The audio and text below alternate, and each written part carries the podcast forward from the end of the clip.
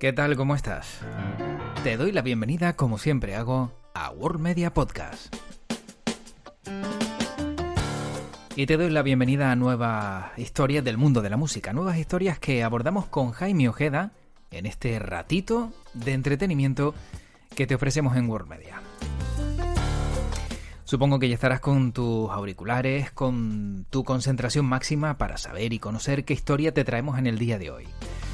Pues la historia que te traemos en el día de hoy es una de esas historias raras, porque su protagonista nunca tuvo mucho éxito cuando sacó sus temas principales en los años 70 y 80, finales de los 70, que fue cuando comenzó su carrera musical Kate Bush.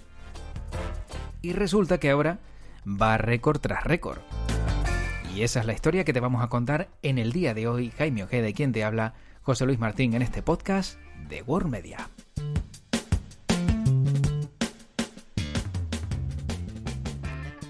Jaime Ojeda, ¿qué tal? ¿Cómo estás?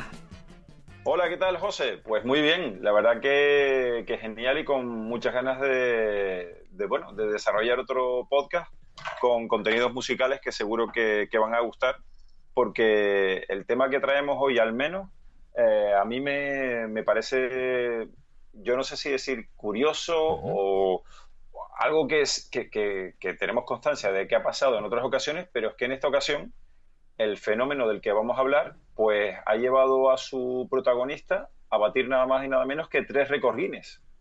Y, claro, ya batir tres Guinness treinta y pico años después de publicada una canción en concreto, pues yo creo que, es un titular bastante apetecible para desarrollar y para, para ahondar en el tema y, hablar un poquitito de ello. Pues sí, porque esto eh, recuerda a las películas de Tarantino, ¿no? Cuando rescata a un personaje ya olvidado, a un actor, a una actriz que dices, anda, pero si este no fue famoso en tal fecha, pues esto me parece que es una historia similar de algo que fue o tuvo cierto éxito en una época y ahora vuelve otra vez, ¿no? Ya en, modo de canción y en modo de artista.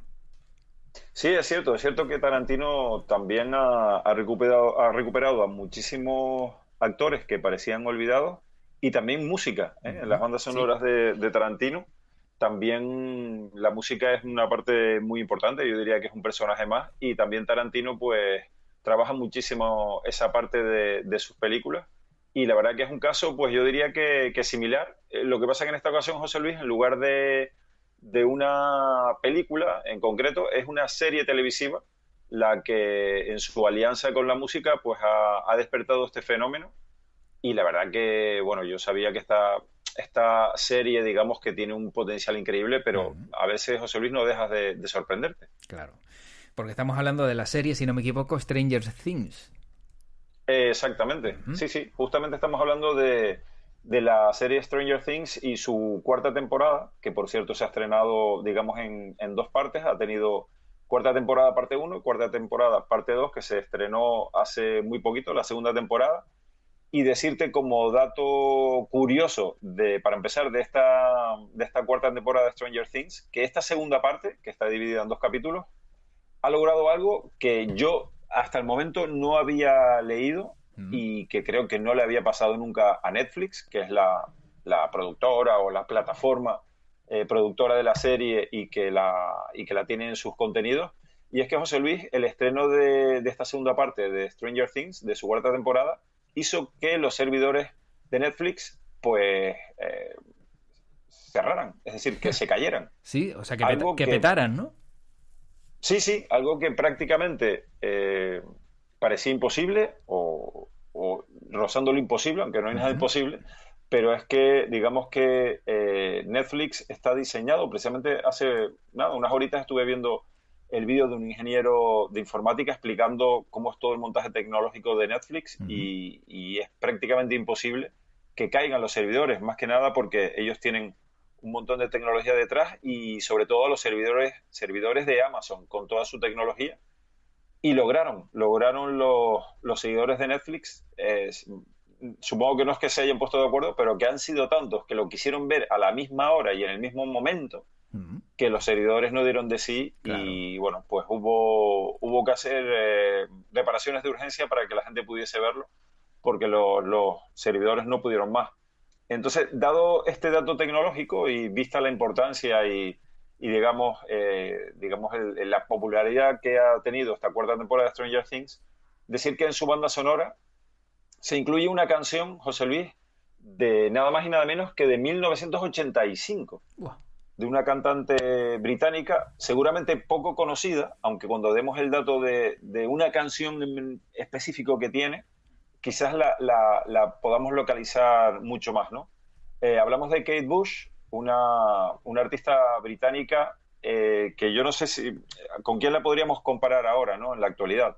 Eh, ella, digamos que cuando surge en el panorama musical era una artista única, con una personalidad muy marcada, con unos discos muy arriesgados y una artista que, siempre se salió de lo que era, mm, eh, digamos, eh, la dictadura de las discográficas, ¿no? Y que, y que logró sobrevivir y, fue una estrella mundial, consiguiendo números uno.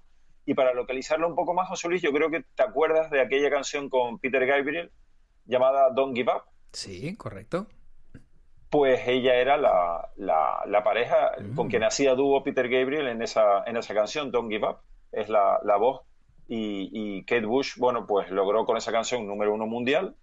Y en su momento con, con, la canción que se llama Running Up That Hill, que es la canción que Stranger Things recupera para su banda sonora, también es cierto, yo por cierto no he podido ver todavía esta cuarta temporada de Stranger Things. Mm. Eh, por lo visto la canción suena en un capítulo y en un momento muy, muy puntero de la serie y por eso también sus admiradores, bueno, pues todos los admiradores de la serie Stranger Things, pues la han empezado a comprar y a reproducir en masa en todo el planeta y, de ahí que las reproducciones hayan, se hayan incrementado como nunca y que haya de nuevo obtenido el número uno. ¿eh? Desde 1985 hasta ahora, pues imagínate si ha llovido y gracias al éxito de Stranger Things, pues hace nada más y nada menos que hace 37 años cuando fue lanzada, no logró el número uno, curiosamente sino que fue número 3 en el Reino Unido y luego en 2012 la misma canción, este Running Up That Hill, regresó a las listas, pero cuando una versión renovada se utilizó como canción en la ceremonia de clausura de los Juegos Olímpicos de Londres. Así que, mm. como ves, José Luis, han sido dos hechos mm, muy marcados los que han llevado a, a, Kate Bush a lograr de nuevo el éxito muchísimos años después. Es curioso porque, mm, claro, una serie como eh, Stranger Things, sobre todo, se caracteriza por, por ser una serie muy ochentera, ¿no? Ese es el perfil de los protagonistas, la música, y fíjate, y es lo que hemos hablado en varias ocasiones, ¿no? Cómo eh, los éxitos de aquella época vuelven a ser éxitos en esta época. O sea, algo pasó en los 80 como para que toda esa música, una vez pasados pues 20 años casi, o 15, más de 15 años, volvamos a ver otra vez que son éxitos y que cuesta que una canción a día de hoy tenga tanto impacto, no tenga tanta repercusión. Sí.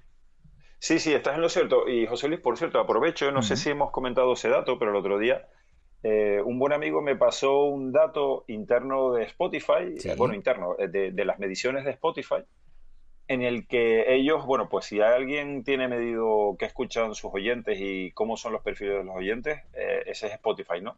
Y me pasaba una estadística interna de Spotify en la que comentaban eh, en, la que, en la que ellos tenían medición de que eh, sus oyentes de, de, edades jóvenes, eh, entre los 14 y los 20 años, en realidad lo más que escuchan, al menos en Spotify, supongo que de puertas adentro, es música de los 80.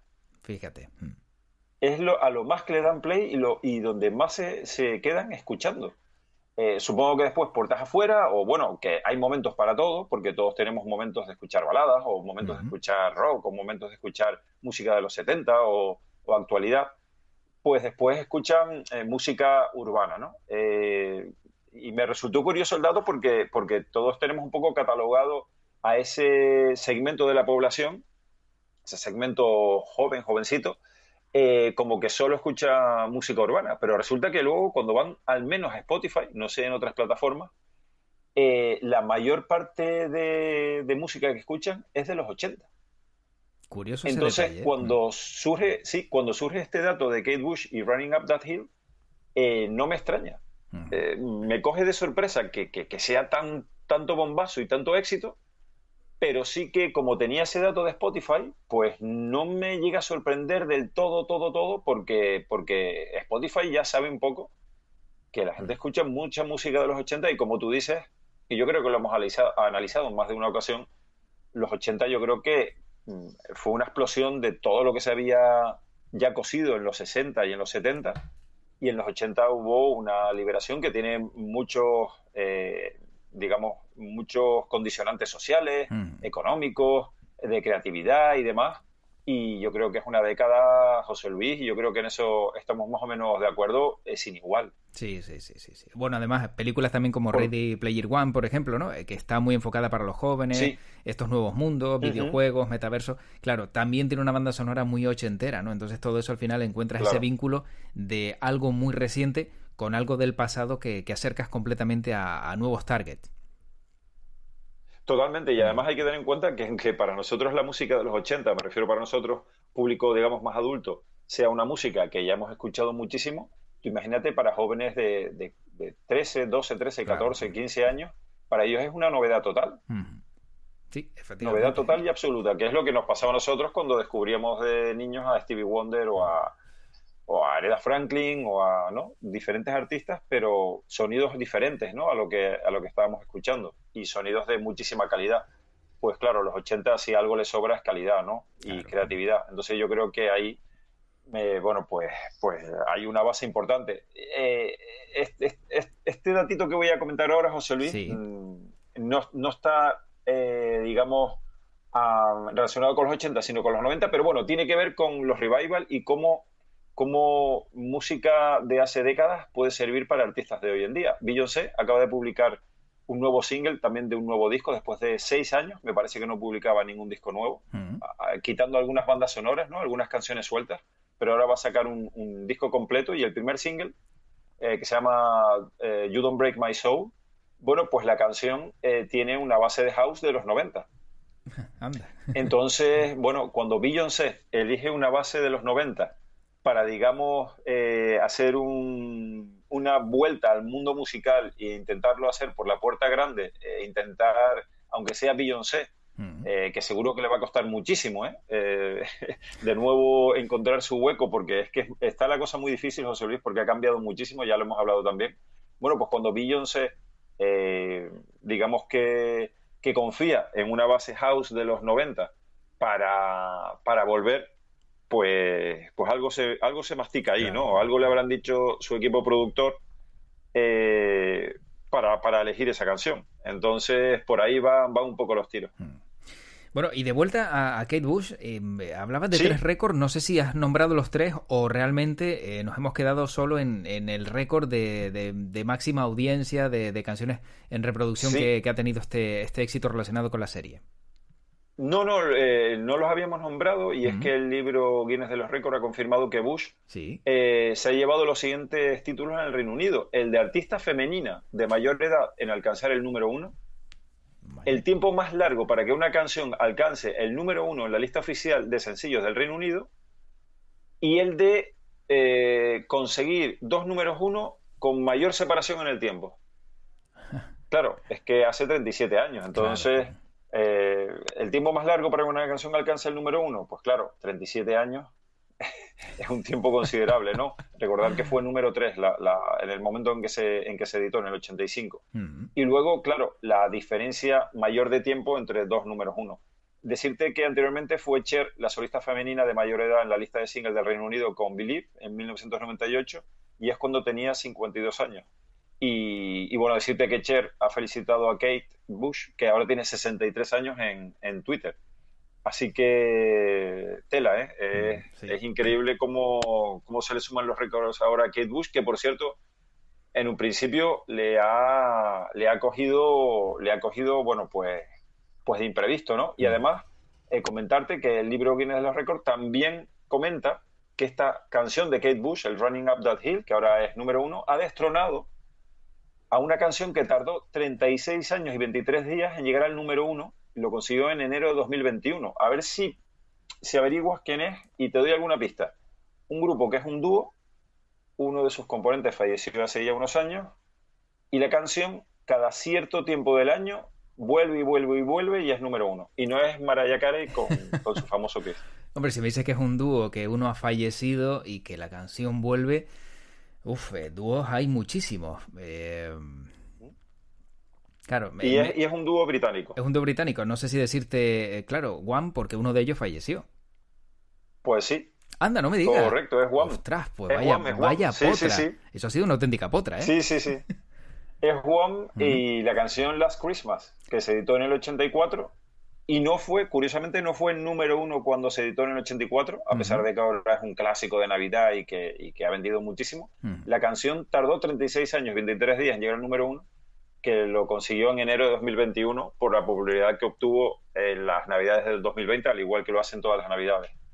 Así que fíjate, otro récord que desbanca Kate Bush casi sin, sin esperárselo. Así que imagínate, tremendo. el anterior número uno de Kate Bush fue su sencillo de debut. Ella fue número uno con la canción con la que debutó, que se llama Guthering Hates, que es un clásico del pop británico, nada más y nada menos que en 1978.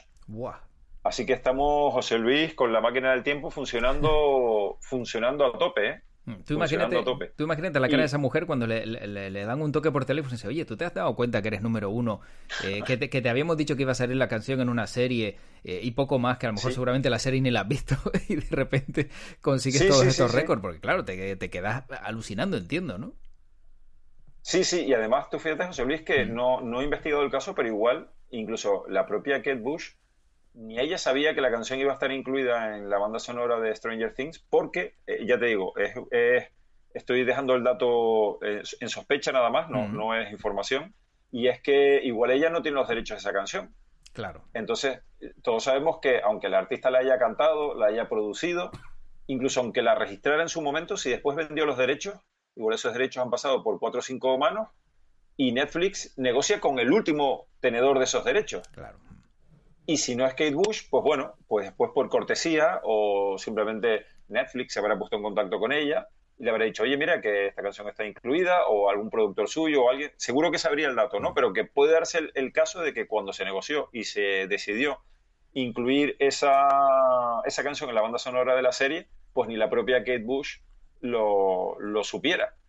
En todo caso, le ha venido fenomenal porque se ha convertido, se ha convertido en la, en la canción más escuchada en el mundo el pasado mes, alcanzando el número uno en las listas de Spotify en el Reino Unido y de los Estados Unidos después de obtener, Luis, más de 67 millones de escuchas en una sola mm. semana. En una semana, guau, qué animalada. En una semana. Qué animalada. Mm. Claro, se estrena, se estrena el capítulo. Eh, ya hoy en día con Shazam, la gente que no lo conociera, la canción está muy bien. ¿eh? Yo tengo que decir que para mí es una, es una super canción, una canción eh, sin yo ser un muy, muy, muy fan de Kate Bush, porque te digo, tiene una discografía muy peculiar. Esta canción sí que siempre ha sido de mis favoritas de ella, junto con el Donkey Bop de Peter Gabriel. También es cierto que han sido las canciones, entre comillas, más mainstream. Eh, pero es una canción que recomiendo escucharla, este Running Up That Hill. Y, y bueno, pues es una canción que, claro, que la gente o bien la conocía ya, o bien los padres de los chicos le comentan qué canción es, o con Shazam la identificas enseguida, y de ahí a tenerla ya en tu plataforma digital, pues es solo un clic, y, ya la tienes ahí colocada y seguro que ha gustado muchísimo. Y, bueno, y, y, la propia Kate Bush que dice que está abrumada por la escalada de afecto y de apoyo que está recibiendo y que dice que que todo está sucediendo muy rápido, muy rápido, ¿no? Y ella, que siempre ha sido un poco mística, dice que parece que está siendo impulsada por una especie de fuerza elemental. Y dice que está conmovida eh, por, todo esto. Ya con 63 años, pues claro, dice que ella eh, es, totalmente inesperado, mm. totalmente inesperado. Y, vamos, y la verdad que, que, ahora todo el mundo la quiere entrevistar, pero hasta el momento ella, ella solo ha dado una entrevista que, por, que yo no la he podido escuchar, pero por lo que puedo leer en diferentes artículos, eh, dicen que ha sido una entrevista bastante rara. Bueno, es que, a ver, si, si, la mujer es mística, es rara, y ahora te voy a contar un par de cositas de ella, eh, vas a flipar, y dices, pues vale, normal que haya sido rara, tú imagínate que te toca entrevistarle y te quedas pues, diciendo, eh, ¿esto qué es? o sea, sí, sí, sí. Qué asunto. Y, en la entrevista, pues ella dice que, que le encanta la serie Stranger Things y que la califica como una, como una gran serie.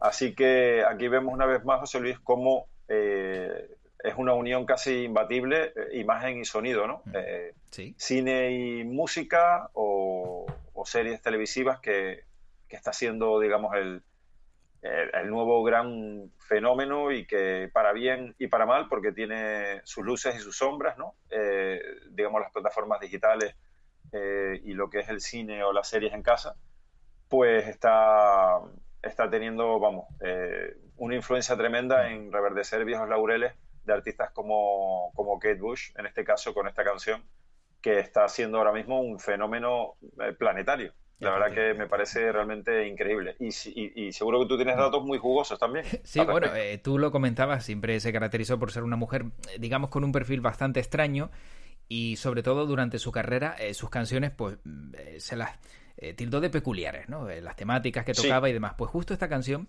y te comentaré dos más, Running Up the Hill, de That Hill, en esta canción hace un pacto con Dios, esa es la historia que hay detrás de la canción, para que ella y su amante puedan intercambiar, lo diré, intercambiar sus cuerpos y así entender los problemas del otro. Pero es que, eh, fíjate, que no es solo una canción donde se cambia el cuerpo, sino que dentro de la misma canción, al final de la canción, cambia las notas, las hace más graves para dar a entender que ella al final pudo entrar en el cuerpo de, su amante, con lo ah, cual hasta eso lo cambia y llegó a decir, bueno, nunca había escuchado algo así, eh, de, del flipe que, se cogió cuando escuchó esta canción. Luego hay otra, que es alucinante, que se llama Heads We're Dancing, y aquí habla de la perspectiva de una mujer que asiste a una fiesta importante y se comienza a enamorar de un hombre después de bailar con él.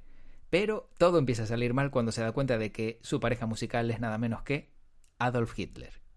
o sea, fíjate la historia. Y la última, la última, se trata de la canción, eh, dicen que es mucho más incómoda, que se llama Breathing, eh, donde habla desde la perspectiva de un feto que está cerca de nacer, pero que tiene pánico de nacer debido a la supuesta inminente llegada de una guerra nuclear. Así que el niño solo pide que le den algo por lo que respirar.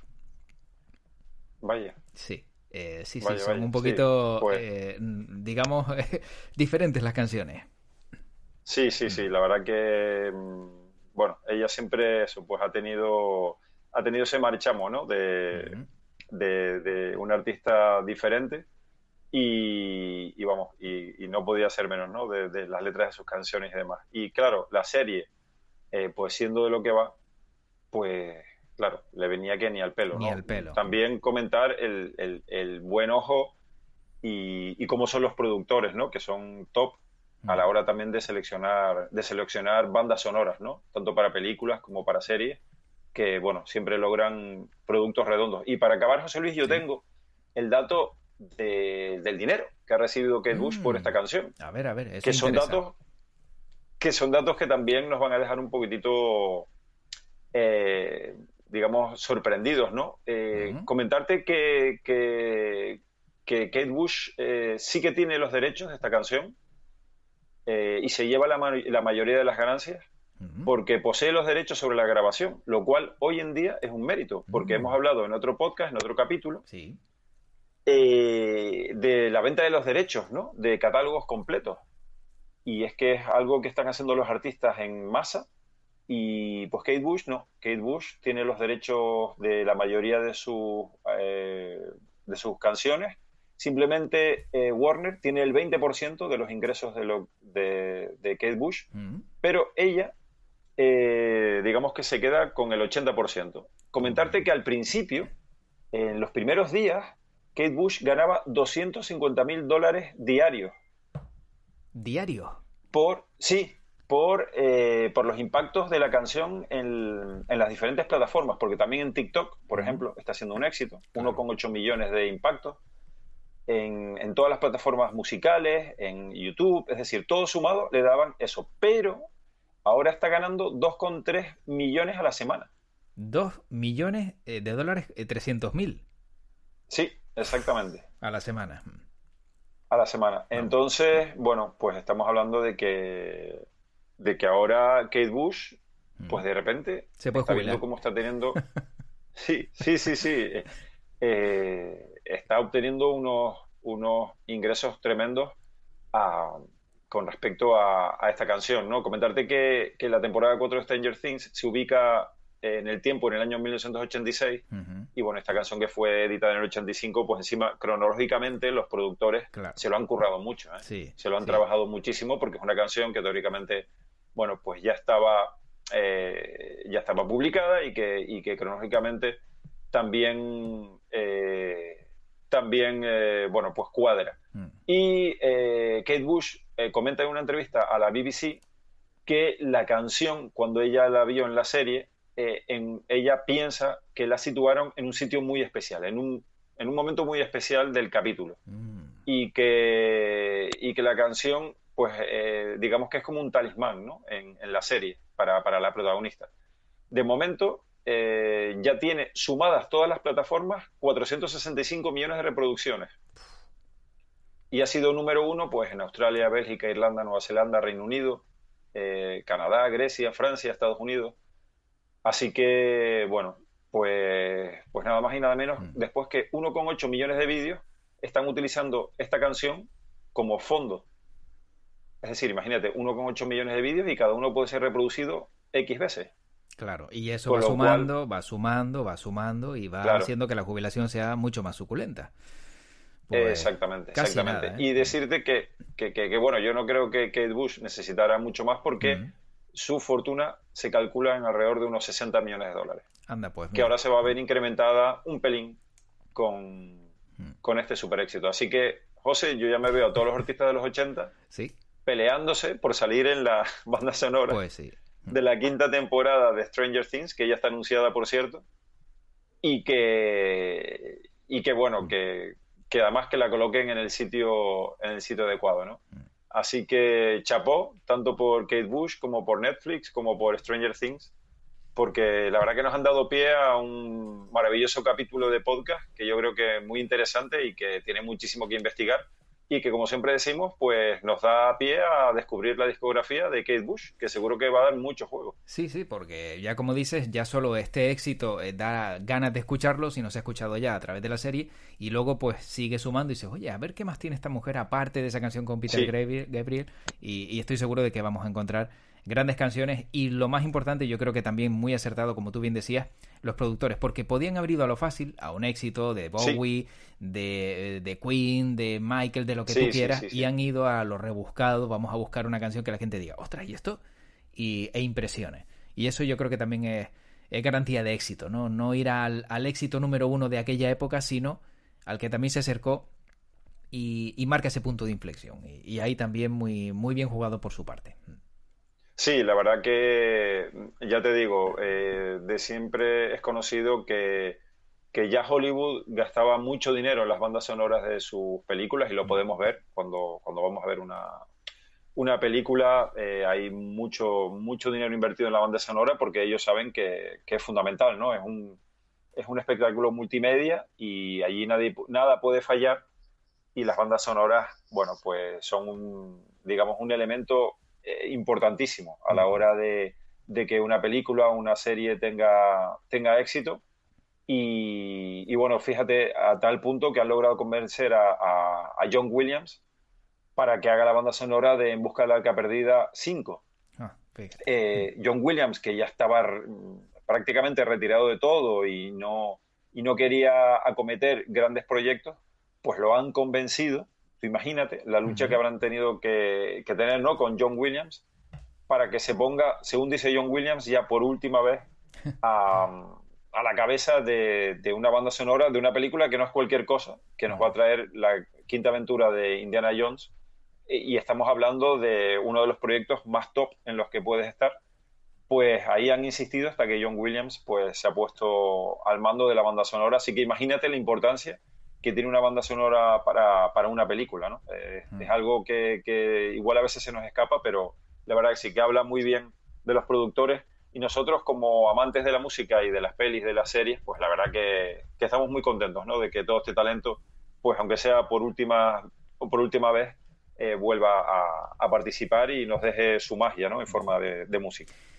Pues Jaime, vamos a ver si nosotros de cara a un futuro también batimos récord Guinness y dicen, oye, el podcast más escuchado porque de repente hablaron de no sé qué y, fíjate y nos recuperó algún productor mágico y, bueno, conseguimos también ese éxito. Pero bueno, enhorabuena a Kate Bush, como decíamos, a la serie y a todos aquellos que, bueno, que pueden disfrutar de la música también a través de estos contenidos, gracias a ti que, buscas estas grandes historias que nos entretienen y yo creo que nos transportan a otro lugar, que esa es la idea también de, bueno, de ponerte esos auriculares y, y, dejar llevarte pues por el mundo de la música, ¿no? Que, siempre eliges bien, Jaime.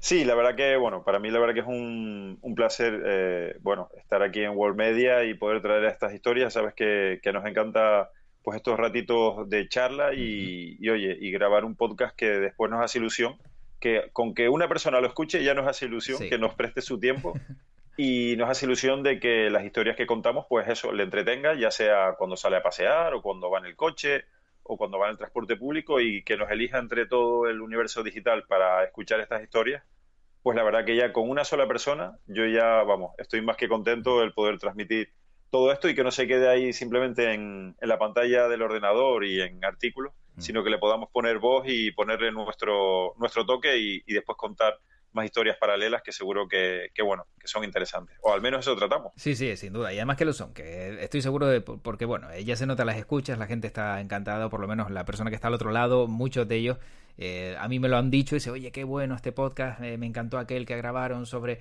eh, eh, las plataformas musicales, bueno, todo. O sea que al final yo creo que siempre hay alguno que le gusta más a uno y a otro y eso es la, la idea. Jaime, pues como siempre, un placer escucharte, eh, también conocer estas historias tan fantásticas que nos traes y nos encontramos dentro de poquito por aquí, por World Media Podcast. Pues sí, dentro de poco nos volvemos a encontrar con, con, nuevas historias que yo creo que van a gustar porque eso, siempre tratamos de buscar historias que nos parecen interesantes. Así que un saludo para todos, cuídense mucho, un abrazo muy fuerte. Chao.